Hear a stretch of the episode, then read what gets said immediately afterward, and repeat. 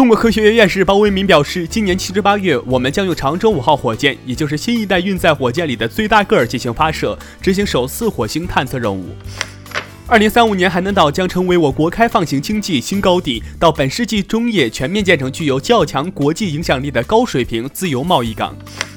太原爱好者在重庆歌乐山国家森林公园东部杀人防空洞有发现的一堆鸡爪印，后初步鉴定为诞生于一亿九千万年前下侏罗统珍珠冲组兽脚类恐龙足迹群。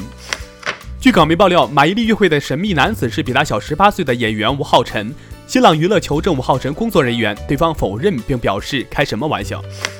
六月一号下午，陈小春在微博首次晒出二胎儿子的正面照，照片中小孩子正在打哈欠，模样十分可爱。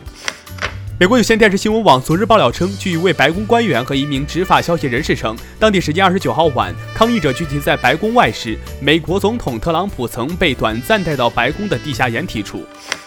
广州白云警方六月一号通报称，刘某故意造谣女儿遭老师体罚致吐血的行为，严重扰乱公共秩序。目前警方已立案侦查，并对其依法采取刑事拘留措施。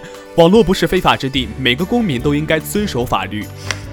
乔丹近日为遭美国暴力执法致死黑人发声。乔丹写道：“我非常难过，非常痛苦，非常愤怒。我和那些为种族主义疾呼的人站在一起。我们已经受够了。”据广东省市场监督管理局五月二十九号发布抽检信息显示，营口傲雪冷藏储运食品有限公司生产的双蛋黄雪糕因菌落总数超标被判定为不合格。五月三十一号，杨丽萍徒弟水月跟同性爱人结婚，并举办了婚礼。婚礼现场，水月和爱人都穿着洁白的婚纱，双方的父亲也都有到现场给女儿送上祝福。网友评论：世界只有一种性倾向，就是心之所向。我是耕龙，下期见。